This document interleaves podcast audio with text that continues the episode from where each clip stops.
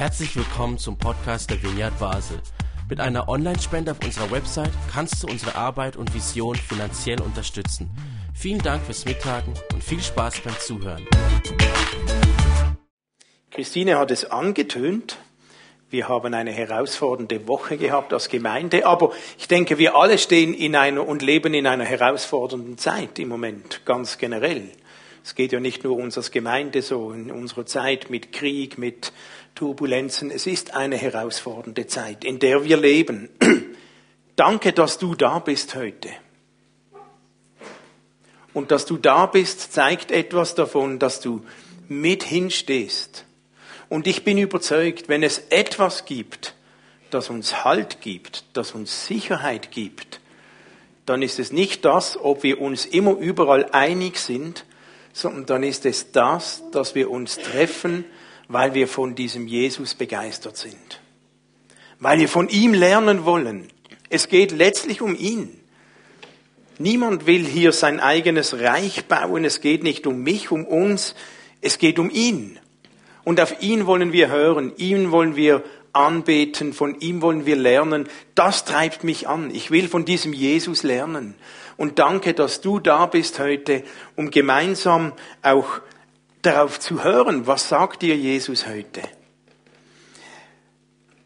Ein paar Gedanken zu dieser Zeit und gerade weil uns das beschäftigt als Gemeinde, wir sind uns das nicht immer so gewohnt, auch so ein bisschen miteinander zu ringen um schwierige Themen, auch wenn wir uns nicht überall noch nicht einig sind. Das ist so ungewohnt für eine Gemeinde. Und das kommt so daher, weil wir oft ein so idealisiertes Bild von einer Kirche haben, das aus Apostelgeschichte 2 stammt. Ihr kennt das sicher. In Apostelgeschichte 2 wird so die erste Gemeinde beschrieben. Die waren täglich zusammen einmütig und teilten alles und in den Häusern und sie aßen zusammen, hatten Gemeinschaft und sie teilten alles so ein Herz und eine Seele. Und das ist ein Bild, wird uns erzählt von der ersten Gemeinde. Und das ist ja großartig, von dem träume ich auch. Aber oft ist das unser Traum, wenn wir von Gemeinde denken, aber wir übersehen, dass das nicht das einzige Bild einer Gemeinde ist, gerade in der Apostelgeschichte. Ich habe so in der Apostelgeschichte gelesen und mir ist aufgefallen, dass zum Beispiel in Apostelgeschichte 6, ein paar Kapitel später, schon gar nicht mehr so viel steht von diesem einmütig, ein Herz, alles gemeinsam Friede, Freude, sondern plötzlich lesen wir von derselben Gemeinde, die eben noch gerade harmonisch alles geteilt hat. Sie bekamen Streit, sie waren uneinig, bekamen Probleme, waren sich nicht sicher und waren unzufrieden und, und nichts mehr plötzlich von dem alle für alles, sondern plötzlich Vorwürfe, der bekommt zu viel und der zu wenig und ich zu wenig und wieso der. Und plötzlich lesen wir von Unzufriedenheit, von Vorwürfen, die gemacht wurden in derselben Gemeinde, wie gerade ein paar Kapitel vorher einmütig zusammen, alles geteilt und so. Also es scheint auch in der Bibel mehrere Phasen und Zeiten gegeben zu haben in Gemeinden. Wenn ich noch weiterlese, später in der Apostelgeschichte, da lesen wir, wie Paulus viele Gemeinden besucht. Und wir wissen auch aus den Briefen, die dann Paulus an diese Gemeinden geschrieben hat, dass da Gemeinden waren, wo sich Parteien gebildet haben, Gemeinden, die Streit hatten, Gemeinden, die diskutiert haben und sich nicht einig wurden. Sie waren sich nicht einig, wie man denn jetzt das Abendmahl nehmen soll. Sie waren sich nicht einig, wie Frauen sich verhalten sollen. Sie waren sich nicht einig über Geld. Sie waren sich nicht einig über Leitungsfragen und, und, und. Ich finde das in der Bibel. Und ich beginne das was will ich damit sagen? Wenn wir jetzt gerade als Gemeinde in einer Phase sind, wo wir ringen und diskutieren und nach Lösungen suchen und Dinge ansprechen dann, und herausgefordert sind, dann empfinde ich, sind wir gerade in sehr guter Gesellschaft. Also da machen wir nichts falsch. Das ist nicht schlimm. Das gab es schon immer. Aber ich sehe, was haben die gemacht, wenn ich da lese und mich vertiefe in diese Gemeinden, die Paulus beschreibt. Ja, die haben diskutiert. Die haben gerungen miteinander. Aber sie haben auch gemeinsam Gott angebetet. Sie haben gemeinsam nach Lösungen gesucht. Sie haben den Sturm ausgehalten und sind nicht davongelaufen. Sie waren dabei und haben gerungen und, und irgendwie sind sie da durchgekommen. Und hey, das wollen wir auch. Auch wenn wir wissen, ja, wir sind Dinge am Diskutieren und wir wissen noch nicht alles, wo wir sind und wie sich das alles entwickelt. Schwierig. Es ist eine schwierige Phase, wenn man weiß, was aufhört aber noch nicht weiß, was neu kommt.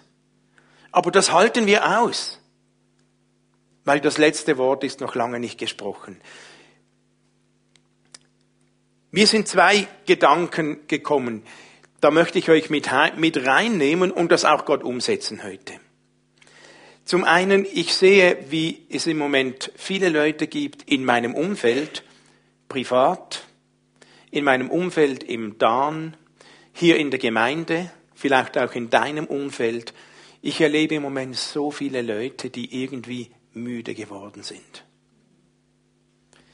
Das Kämpfen, die Probleme, die Herausforderungen, der Krieg, die Bad News, die machen uns müde. Und ich erlebe so viele Menschen, die müde sind und die leiden darunter. Einfach nicht noch mehr, Herr. Ich weiß nicht, ob es dir auch so geht. Aber ich bin so die letzten Tage so viel über diesen Vers gestolpert. Jesus hat uns gesagt in Matthäus 11, 28, Kommt alle her zu mir, die ihr euch abmüht und unter eurer Last leidet. Kommt zu mir, wenn du müde bist. Ich will euch Ruhe geben. Jesus ladet dich ein. Komm zu mir, wenn du müde bist und unter der Last leidest. Und dass Jesus das sagt, das impliziert ja schon mal, es gibt Zeiten im Leben, auch mit Gott, wo Lasten da sind. Es gibt Zeiten, die uns müde machen, wo wir uns beladen fühlen. Und Gott sagt, komm zu mir. Komm her. Auf der einen Seite, als Gemeinde wollen wir die Lasten auch gemeinsam tragen. Wir hatten heute Nachmittag schon so ein Worship Worshipper-Tag und unter anderem haben wir ausgetauscht, wo wer gerade Lasten zu tragen haben. Wir haben miteinander füreinander gebetet. Und das hat so eine Kraft, wenn man gemeinsam Lasten trägt und vor Gott bringt. Das dürfen wir. Aber wir müssen sie nicht nur gemeinsam tragen, wir dürfen sie auch abladen bei Gott. Im ersten Petrusbrief wird das quasi wiederholt. Wenn Jesus sagt, komm zu, her, komm zu mir. Wenn ihr müde seid, ich gebe euch Ruhe. In dem ersten Petrusbrief schreibt der Petrus, werfet alle eure Sorgen auf ihn. Auf ihn. Denn er sorgt für euch. Und ja, vielleicht hast du gerade Sorgen. Ich habe auch gerade Sorgen. Und ich bin auch manchmal müde. Die Frage ist, was machen wir damit? sie aussprechen, ständig einander an, aussprechen und erwähnen, ja, das ist wichtig. Sie auch voreinander auf den Tisch legen, ehrlich sein, ja, das wollen wir. Wir wollen eine Gemeinde sein, wo wir ehrlich sein können. Die Sorgen angehen, ja, auf jeden Fall. Wir wollen nicht nur darüber reden, aber das Wichtigste, werfen wir sie auf ihn ich möchte zuallererst meine Sorgen bei ihm deponieren. Das heißt, sie ihm erzählen. Und zwar bis ins Detail. Und das heißt nicht, dass ich künstlich alle meine Sorgen schönreden muss oder nicht ab ansprechen darf, aber es heißt, ich gebe den Sorgen nicht die Kraft, mein Motor zu werden. Und damit das passiert, muss ich sie loslassen. Und Jesus bietet uns an, lass sie los, bei mir. Und das heißt, du bist nicht alleine. Wir sind nicht alleine. Wir müssen nicht alleine mit unseren Sorgen und Herausforderungen umgehen. Denn der Allmächtige, der Lebendige ist bei uns. Er hilft uns. Das löst noch nicht alle Fragen. Aber es hilft uns, mit unseren Sorgen umzugehen, mit den Lasten, die wir tragen. Und darum ist es so wichtig, immer wieder diesen Jesus zu treffen ihn zu ehren, bei ihm auszusprechen, bei ihm loszulassen, bei ihm zu reflektieren, zu deponieren. Und manchmal ist es viel einfacher, unsere Sorgen miteinander zu teilen, wenn wir sie vorher ganz bewusst mit Jesus teilen. Und vielleicht trägst du gerade eine Last, sei es für die Gemeinde, sei es persönlich, sei es beruflich, sei es um irgendetwas in deinem Umfeld, in deinem Leben. Vielleicht hast du gerade Sorgen. Dann lade ich dich ein. Lass sie heute bei Gott los. Vielleicht sind sie da nicht einfach auf immer und ewig weg, aber im Moment gibt's Entlastung für unsere Seele, wenn wir das aussprechen und loslassen. Und ich lade euch ein, dass wir ein paar Minuten nehmen und Corinna wird uns ein bisschen auf dem Klavier begleiten. Eine Zeit, wo du deine Sorgen jetzt bei ihm loslassen darfst. Und manchmal hilft es uns, wenn wir nicht nur irgendwie so still für uns beten, manchmal hilft es uns, wenn wir das aufschreiben. Und ich habe hier drei verschiedenfarbene Zettel, grüne, gelbe und rote. Vielleicht hast du wirklich Sorgen, die dich total bedrücken und du denkst, jetzt muss ich nicht für jemanden beten, sondern ich will klagen. Ich will klagen vor Gott. Das nervt mich. Dann schreib doch das auf diese roten Zettel. Das musst du nachher nicht abgeben. Das ist für dich. Es hilft uns manchmal aufzuschreiben. Vielleicht willst du aber nicht klagen, sondern du hast Fragen an Gott. Dann schreib die auf die gelben Zettel, wenn du magst. Und vielleicht hast du gerade keine Lasten und keine Sorgen, sondern du bist gerade dankbar dann schreib doch das auf einen grünen Zettel. Und dann nutzt die Zeit, um Gott Danke zu sagen. Wenn das jemandem hilft, dann dürft ihr euch gerne da vorne bedienen und sonst lasst uns einen Moment nehmen und das ist jetzt die Zeit zwischen dir und Gott. Wenn du eine Last hast, schreib sie auf, sprich sie aus, sag sie ihm. Wenn du dankbar bist, für einen kleinen Freudentanz auf, ob äußerlich oder innerlich, fühl dich frei diese Zeit ist jetzt zwischen mir und Gott, weil Gott uns sagt, komm zu mir. Ich will euch Ruhe geben. Okay? Also ihr dürft da gerne was zu schreiben holen, wenn das jemandem hilft. Fühlt euch frei.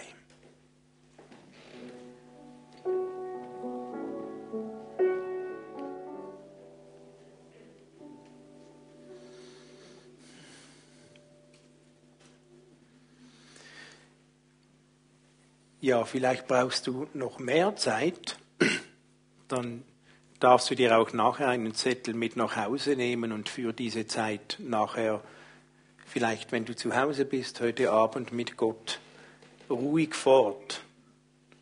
Manchmal reichen fünf Minuten nicht, aber es soll auch nicht erschöpfend sein, sondern ein Anfang. Also mach das doch gerne weiter. Ich selber bin so dankbar, dass wir nicht alleine all diese Herausforderungen tragen müssen. So cool, dass Gott bei uns ist. Und wisst ihr, was auch cool ist? Neben Gott sind, sind, sind wir auch nicht alleine als Menschen, weil das sind Freunde, das sind Menschen, die ich mag. Das ist eine Gemeinde, die mir am Herzen liegt. Und auch da sind wir nicht alleine. Und da habe ich einen zweiten Gedanken, der mir wichtig geworden ist.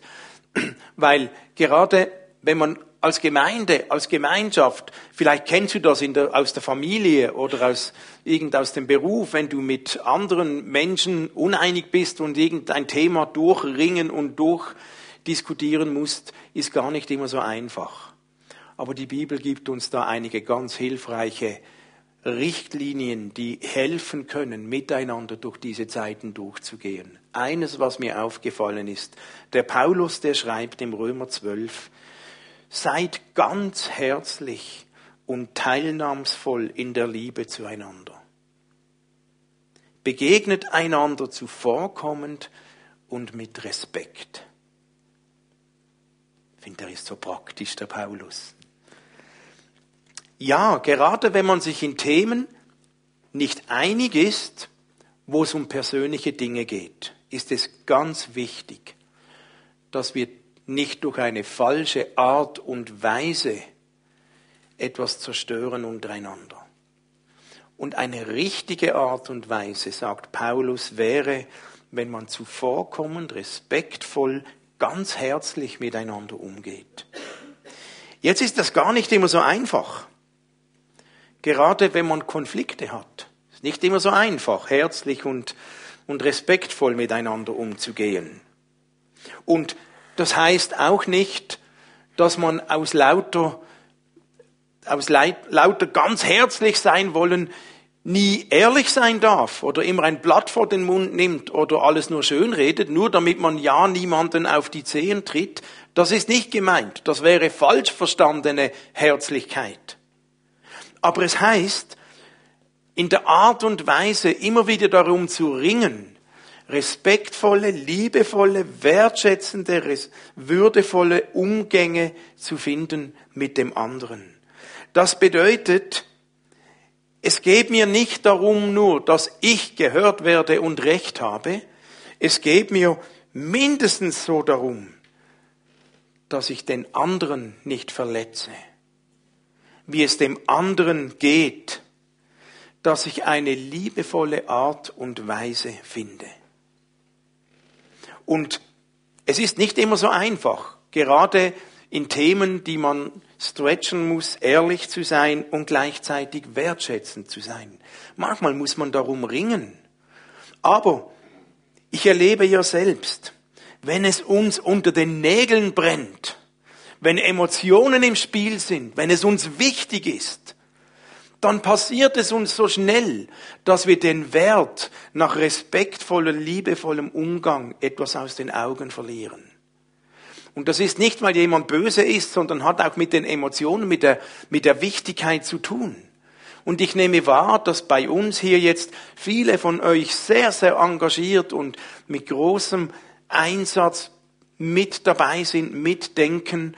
Und ich sehe, dass ihr alle das sehr auf dem Radar habt, dass wir einen würdevollen, respektvollen Umgang miteinander haben wollen. Und ich freue mich darüber und danke, dass ihr euch da bemüht. Es ist auch einer unserer Werte als Gemeinde, dass wir einen respektvollen, würdevollen, liebevollen Umgang miteinander pflegen wollen, auch wenn man sich nicht einig ist. Aber ich bin mir bewusst, es ist nicht so einfach, wenn die Emotionen hochkommen. Und deswegen ist es gut, wenn wir uns daran immer wieder erinnern.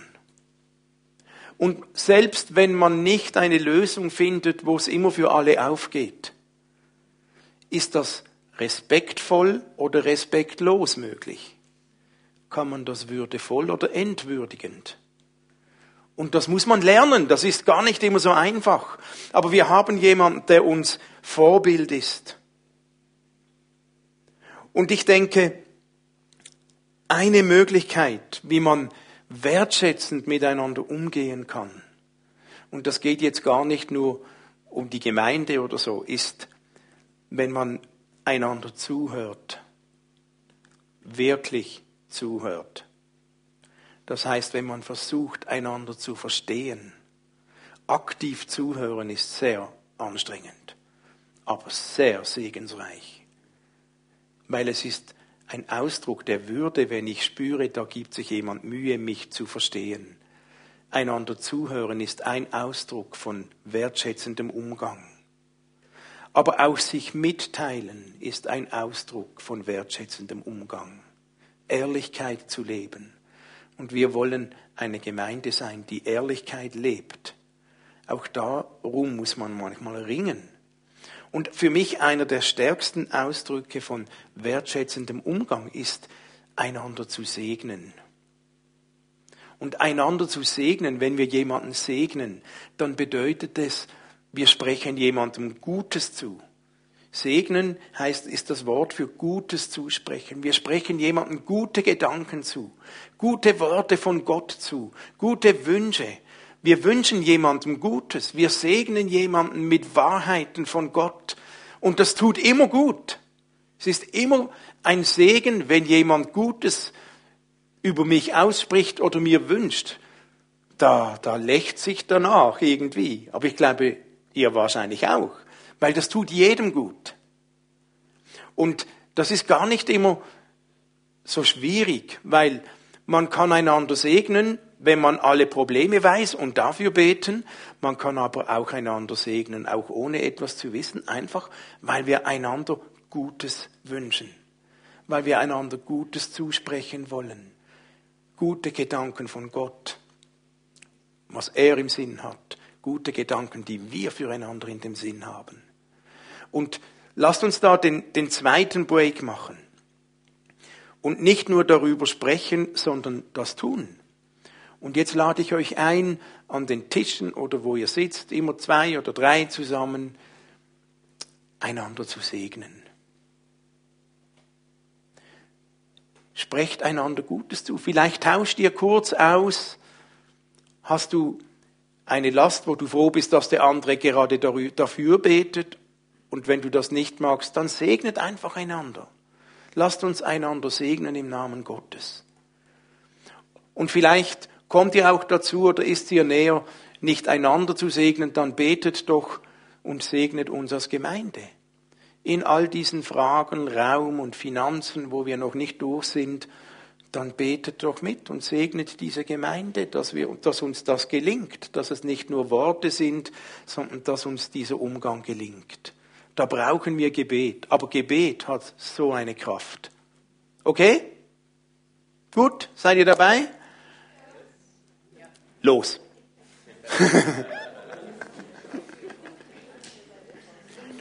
Lasst uns doch für den Rest dieses Gottesdienstes tun, wozu wir ermutigt werden im Hebräerbrief im zwölften Kapitel. Dort steht nämlich, lasst uns den Blick erheben zu Jesus. Er hat den Grundstein für unser Vertrauen gelegt und steht auch schon als Sieger an der Ziellinie. Lasst uns den Blick erheben zu Jesus. Manchmal hilft es. Beim Motorradfahren habe ich gelernt, dort wo ich hinschaue, dort fahre ich meistens hin. Dort, dort zieht es mich hin.